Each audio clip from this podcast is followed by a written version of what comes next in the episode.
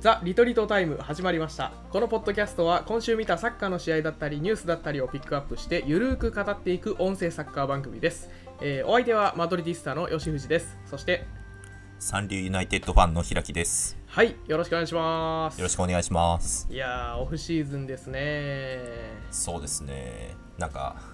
たなんか楽しんでますか今。もういやなんかもうネーションズリーグも終わって時間の使い方がもうゆったりになりましたね随分ああ、確か に。自分ってサッカー見てなかった時に何してたんだろうって思っちゃいますよね。本当ね。なんか見てなかったらこんなに時間あんのかと思って ああ、確かに、久しぶりに1年ぶりぐらいにうんうん。そうですね。はい、まあ、とはいえ結構ニュースはありますよね。ニュースたくさんありますんでねちょっと見ていきましょうかはい。はいえー、と移籍市場の話はもうあのぼちぼちニュース出てきてるんですけどまあちょっと今回、えー気になるのが、まあ、バルセロナの動きだああ、はいなるほど。マドリディスタでも気になるんですね、そこは。ちょっとねやっぱライバルクラブですけど、うん まあ最近のね、あのーここ数年の移籍市場でのやらかしっぷりっていうのはどうしてもちょっと気になるところよねそうですね。うん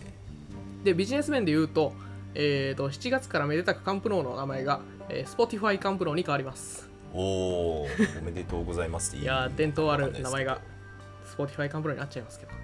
もともとカンプノーだけなんですかねあもともとカンプノーで、まあなんかね、カンプノーっていうスタジアムは、確かね、あの単純に新しいグラウンドっていう意味だった気がする。ああなるほカタルーニャ語かなんかでね。どはいうん。なんか、新しいグラウンドをそのままカンプノーカンプノーって呼んで、スタジアムなの名前になってるみたい。おーそういう意味あ意味あったんですねカンプの意味は、カンプっていうのはね、なんかグラウンドらしいよ。ああうんう。ーはい、で、まあ、バルセロナ、今回でえー言うと、まあ、レバンドフスキを取りたい、まあ、他にもいろいろな選手取りたいということもあって、えー、とちょっと自分とこの選手を、えー整理しなきゃいけないということで、えー今、名前上がってるのが、まあ、コーチーニョがすでに確定で、えービラかな、アストンビラに、えー2000万ユーロで売却と。んはいで、今、ちょっと有力になってるのが、フレンキー・デヨングね、ユナイテッド。そうですねもう今はユナサポはその一方に結構一喜一一喜一憂してる時期ですね、うーん まあ、テンハグ体制だしっていうのもあって、ぜひ来てほしい選手だと思うけどもね、バルサとしてもまあそうですね残したい、えー人材なんで、うんまあ、どういう結末になるか楽しみですけど、そうですねちょっとはい僕もそこは注視していこうかなと思ってます、そうですね、なんかバルサ、あのデンベレも売ろうとしてるし、えーまあ、ちょっとネイマールマネーで失敗した2017年あたりのあの生産をして、新たな出発をしてほしいと思います。ちょっとライバルクラブとしても、えーマドリディスタとしてもね、はい、えーちょっと復権を祈っております上から目線ですいませんけどはい まあなんか別にそんな人のこと言えた感じじゃないけどね、まあ、移籍市場ではそんなあの失敗は踏んでないさすがペレスさんということでマドリーはねあのまたチュアメニとか獲得してあのエンバペ獲得失敗にめげず、えーリュディガーをフリーで取ってチュアメニが来てまあちょっとなかなかいい夏になってんじゃないですかなんだかうんだ、んそうですね旗から見ると良さそうですね、本当明るい話題が多い。はい。まあ、移籍市場で言うと、ちょっと話しますと、えーリバプールにヌニェス。ヌニェスが来ました。ユニエスが来ましたねうん。えー、7500万ユーロですか。グー確かそのくらいだユーロユーロなのかなユーロかなうん、です確ねか、そのぐらい。えーまあ、シティが高級ハー品ランド取ったなんか、なんだろうやりなんだろうこうやり返しじゃないですけど それに対してっていうなんか文脈が結構大きいのかなっていうところがありますよね。なんか、アンディ・キャロルじゃないかっていうのを聞いてから、写真見るとね、本当アンディ・キャロルですね。なんか見た目は。ああそうですね 他のプレミアリーグのファンはそうやってもう結構ディスってますねディスすっごているというか なんかいじってますね。うん、いやなんかもうそうアンディ・キャロルに見えてきたからね、 ちょっと、なんか、まあ、アンディ・キャロルのようにならないように、まあ、ならないようにというか、その、まあ、活躍してほしいなっていう意味で、えー、ヌニエス、あの、移籍金通りの活躍をしてほしいと思います。はい、じゃあ、ちょっと本編入っていきましょうか。はいはい、行きましょう。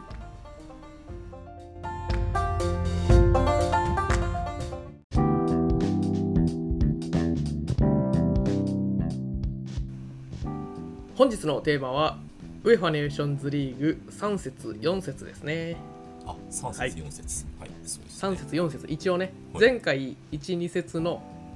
えー終わったタイミングで収録してたんではい今回はその続きっていうことになりますはいはい4節ねまあ11日間で4試合っていうことで、えー大変過密日程でそうですね、結構見る側もしんどいですよねこうなると見る側もしんどいすごくしんどいまあなんか僕しんもどいピ試合数多いしねピックアップして見てったって感じでしたね僕うんそうねちょっと全部はまだ終えてないですけどまあちょっと気になるチームの試合を見てましたんではいその話しましょうかそうですねはいまずはえっ、とフランス対クロアチアですかそうですねはいフランスが負けちゃった試合こちらは4節フランス対クロアチアでフランスのホームでやってて、えー、と1対0でフランスが負けましたはいはい、はい、ゴールはね、えー、と前半5分のルカ・モドリッチの PK だけなんですけどはい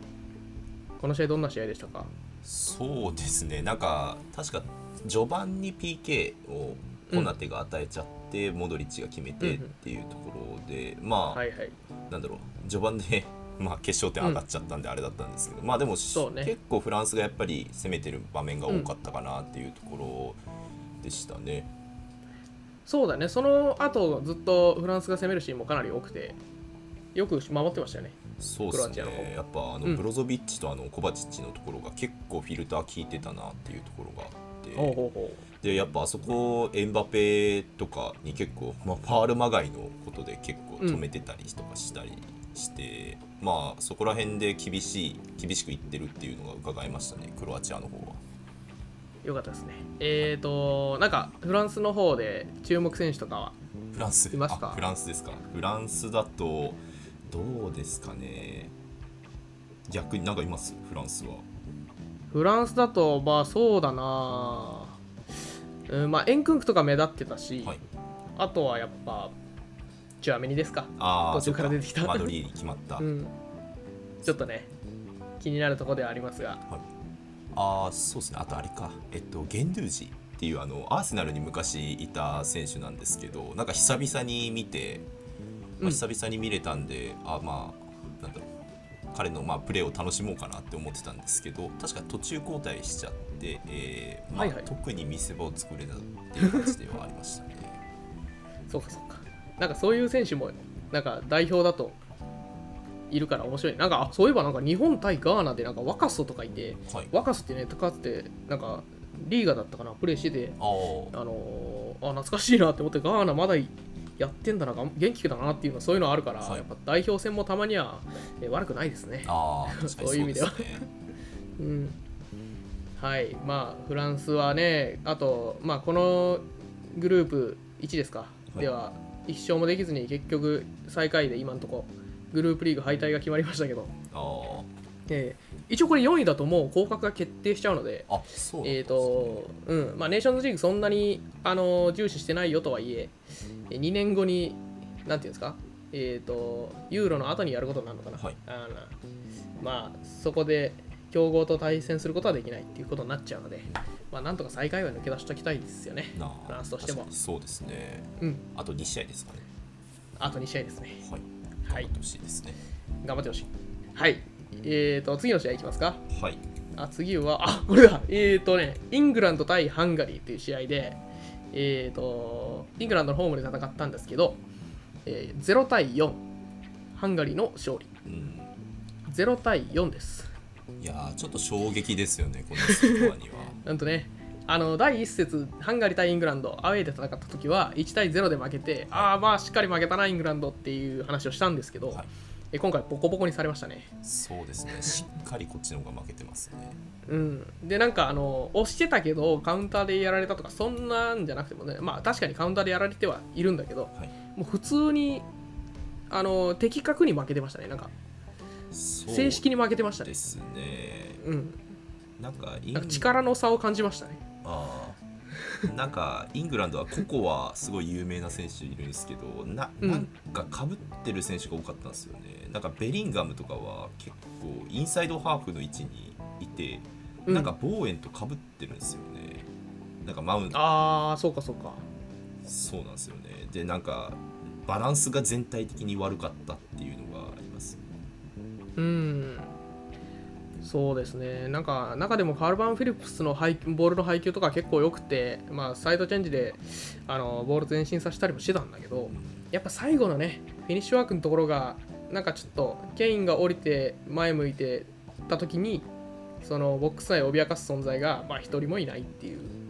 そういう感じでしたねそうですね、あとこうんの試合良かったのはギャラガーでしたね。まあ、ギャラガーをはいはいはい良かったんですけど、なんか、うんあのもっと見たいなと思ってる時にマウントに帰ってしまって、ちょっとサウスゲートと僕の意図が合わないみた いなことが多かったです、ね。サウスゲートとねサウスゲートと合わないことって結構ありますよねなんか見て てねそうそうっすなんかねねなんかなんかサウスゲート合わないんだよ合なわねえなみたいな感じでした。ええまあ、ラウンズデルも頑張ってたんだけど4失点しちゃってねあーなんか、実際そんなにすごくないんじゃないかみたいな議論があのツイッターで見れましたね。ついにラあムーゼそうルですねなんかあのセーブ率が今年すごいみたいな形で、プレミアリーグでも取り沙汰されてたんですけど、なんか実際こんな感じでそんなにすごくねえぜみたいなデータもああって、 ちょっとよく覚えてないんですけどすごいすごくないことを証明しようとしてる人がいるのがすごいですねま だ敵が多いなそうですねあんまりなんかあんまり歓迎されたことではないですけど、でこの試合が多分初かなさ4試合目にして初で多分マガヤとライスがいないえーとまあ、マガヤは途中から出場したんですけそうどですね先発から外れたのは初で、まあ、そこがあの守備の面、えーまあ、変わったところといえばうん変わったところなんですけど、えっとた確か途中3バックにしたんですよねあの途中かイらングランドがマグワイア入れて3バックにしたんだからいや、えっと、マグワイア出る前じゃなかったかな。あ、いや、っていうかあれか、なんか、リース・ジェームスの位置が結構高めだったんですよ。で、なんかはいはい3バック気味になってて、で、相手のワントップとツーシャドウにそこか捕まって、ビルドアップできないみたいな状況が結構続いたんですよ、後半に。はいはいはい、はい、そこからの失点が確か続いたので、なんかそれが要因なんじゃないかなって見てて思ってましたね。あージェームス上がってストーンズ・ウォーカー・グエイの、えー、3バックになっちあ、ゃったそんな感じですね、う位置的んにな。るほどねで、まあ、マガイア出てきた時確かストーンズがあの退場しちゃったんでそれの代わりに出てきたんですけど、まそうあ、かそうかそうだったのか結局結局3バックのままだったんでなんかあんまり状況が変わらず1点また取られてって感じでしたね。なかなかサウスゲートさんも戦術落とし込んだりっていうタイプじゃもうないのかななんか一瞬あユーロの時ねなんかポジショナルみたいなことしようとしてたけどもうすぐやめちゃったからそうですねあのグリーリッシュが確かインタビューで答えててあのシティよりも、うんあのイングランド代表の方が自由にやれるみたいなことをイン確か言っててこのうんうんネーションズリーグの間に。はいはいでなんかそれは僕にとって嬉しいことなんだとかなんか言って いやでもそれそれってサウスゲートがお前もうあれなんだけだろみたいな選手任せなだけなんじゃねみたいなのは話ちしがいだょっとは聞いてて思いましたね。うんうんうんいやー各ポジションにあのタレント揃ってるだけにちょっとそれを生かしきれないのは、えー歯がゆいところではあるなそうですね。うんまあ、被ってる選手も多いっていうのがね、ちょっと、うん、悲しいところだけど、うん、まあ、ちょっと本大会が心配になりますよね、このイングランドを見てると。そうですね。なんかも森保さんアウトっていうのとサウスゲートアウトっていうのが結構この試合の後すごいあったんでちょ うどチュニジア戦とちょうどこのイングランド戦がかぶるぐらいの時期だあっあたー、そのっかかそなっ。か。なんかあれも3 0で負けたねあ、ーチュニジア戦ね。そうですもう僕のトレンドはこれでしたね、なんかこの2人のやつで森保アウト、えー、サウスゲートアウト。そうですねまあ、日本もね、あのー直前に監督変えるのをお家芸にしていけたらね、いいんでしょうけ ど、そうですねなんか面白かったのが、はいハリル・ホジッチがモロッコ代表をちょっと解任されそうになってたのが、もうめちゃめちゃ面白かったですね。えー、あモロッコ代あの5表今月にやってるんですね今そうモロッコ代表監督で、はいそのあのね、まあ、ごめんハリル・ホジッチの話するけど、はいモロッコ代表の監督であのーまあワールドカップに出場するのが多分珍しいんですよね。おーそのまあ、はい初なのか、ちょっと初なのかは知らないですけど、はいまあ、出場させること自体が結構な功績だと。はいでそれその前提で、まあ、5月ぐらいにあの5月だったのかなあの試合でなんか負けたんでしょうねハリル・ ホジッチなんかモロッコの、えーお客さんにすごい侮辱されてはいでなんかあのコートジボワールも出れないワールドカップに出れるんだからなんか文句言うなみたいなことをすげえ言って口論したらしくおてーほほで なんかちょっと解任の噂が流れたんですけどまあ先月ねそれはあの否定されてあまあ無事出るんでしょうけどねいやよかまったた解任されたら今回はすげえ面白いなとー思っ今て回は出れますよ、ええまあちょっとワールドカップではハリル・ホジッチも、えーいるんで、はいちょっと注目したいと思いますけど、そう日です本人ねとしてあはそね、れ知らなかったんうんでちょっと僕もちょっと楽しみが増えましたね、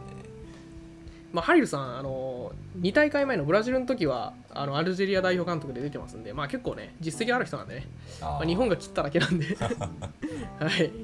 まあ、ちょっと見ていきたいと思いますが、はいはい、ちょっと余計な横道にそれましたね、そうですね、最後、最後いきましょうか、はいスペイン対チェコ。ほいはい、まあね、スペインはあのちょっと列強が足踏みする中、オランダと並んでね、あの安定した戦いを最後には見せてくれたうんところではありますが、はい、この日のスペイン代表は、えーとまあ、スペイン、なんか A チーム、B チームみたいなの使い分けてて、はいまあ、B チームの方が多いのかなっていう感じ、まあ、あーカルロス・トレールとかモラタは A チームっぽい、なんかファーストセットっぽいんですけど、はい後のメンバーは、まあ、なんか今回のネーションズでいうと B チームっていう感じのえーメンバーでしたね。はいで、まあ、この試合、やっぱ輝いてたのが、我らがアセンシオですよね。あー確かうにん1点目のなんだっけあのアシストもすごかったですね、うんアすごかったですね。うんあのコケからのボールが、えーアセンション入って、で、まあ、キープしてカルロス・トレールっていうところで、ああそうそうそう、あコケのなんかパスもすごかったなん か結構、さあ、もうあそこもうまかったですそうね。ですねアセンションなんか一回、まあ、得点には至らなかったけど、すごいトラップでね、あの、足の、なんていうのあれ、アウトサイド左足のですよねアウトサイド使ってはい、 1回、2回、リフティングしてて、あすげえなって。ー確かにうん。やっぱ、アセンションとカルロス・トレールの関係性というか、まあ、そこのユニットで結構ゴールを脅かせるのがね、すごい面白いなって思いました。あうーん確かにあそこ、あそこ同じサイドでしたっけあそこはうん、そうなんですよ。一応、その、えーとまあ、ペドリ今回いないですけど、はいスペインのインテリオールは、あのガビとかペドリとか、そういうなんかあのちょっとボール持って、えー配球できるような人と、カルロス・トレールとか、えーとあとマルコス・ジョレンテかな。みたいな、あのモラタとかアセンシオが広げたスペースにどんどん入っていける人、はいはいっていう、まあ、2パターンいてで、まあ、結構それがいろんな組み合わせで、えー、と噛み合ってモラタもねあの下降りてボール触るんでそのスペースにカルロス・トレールとか、うん、で、まあ、ダニ・オルモとかサラビアが張った内側を使ったり、まあ、フェラントーレスが張った内側を使ったり、はいまあ、そういうのができるんででガビもなんか両方できるしすごいスペインの前線はねめちゃくちゃ面白いんで見てて楽しいんでうんこれまた本大会もね注目ですけどなんか日本のディフェンダーが捕まえきれるかなっていうところがすごい心配ですね、それ聞くといやー、ほんとねちょっとねいや、まあ、本大会は、あのペドロイ、ペドリか、ペドリもいるんだろうし、はいうん、なんかあの、今、フェラントーレスとかも、あんまりコンディション良くなかったけど、コンディションを上げてきたらね、あのちょっと、歯が立たないかもしれない。うん確かにで、ディフェンスラインも、多分ラポルトが今、怪我でいないから、あれなんだけど、はいはい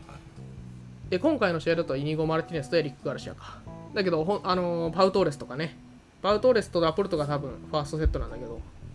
うーんなかなかねそこプレスかけに行っても多分うまいからかわされちゃうしちょっと苦しい相手かもしれないね、そうですね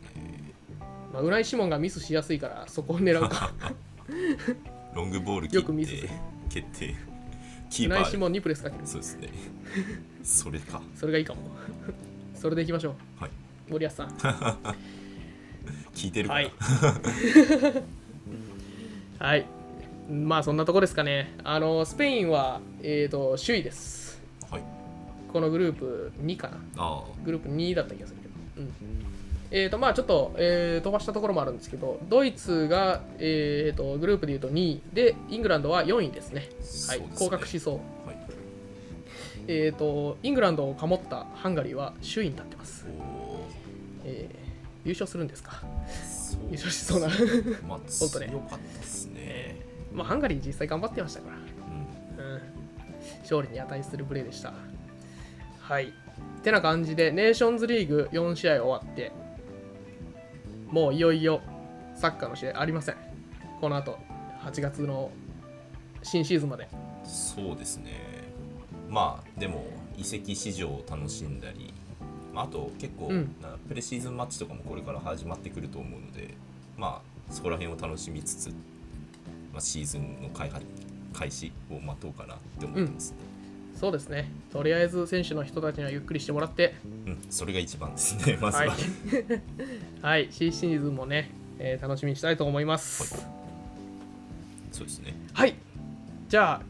今日はこの辺で終わりましょうか。はいありがとうございますはい、ありがとうございました。はいまた次回お会いしましょう。さよなら。さようなら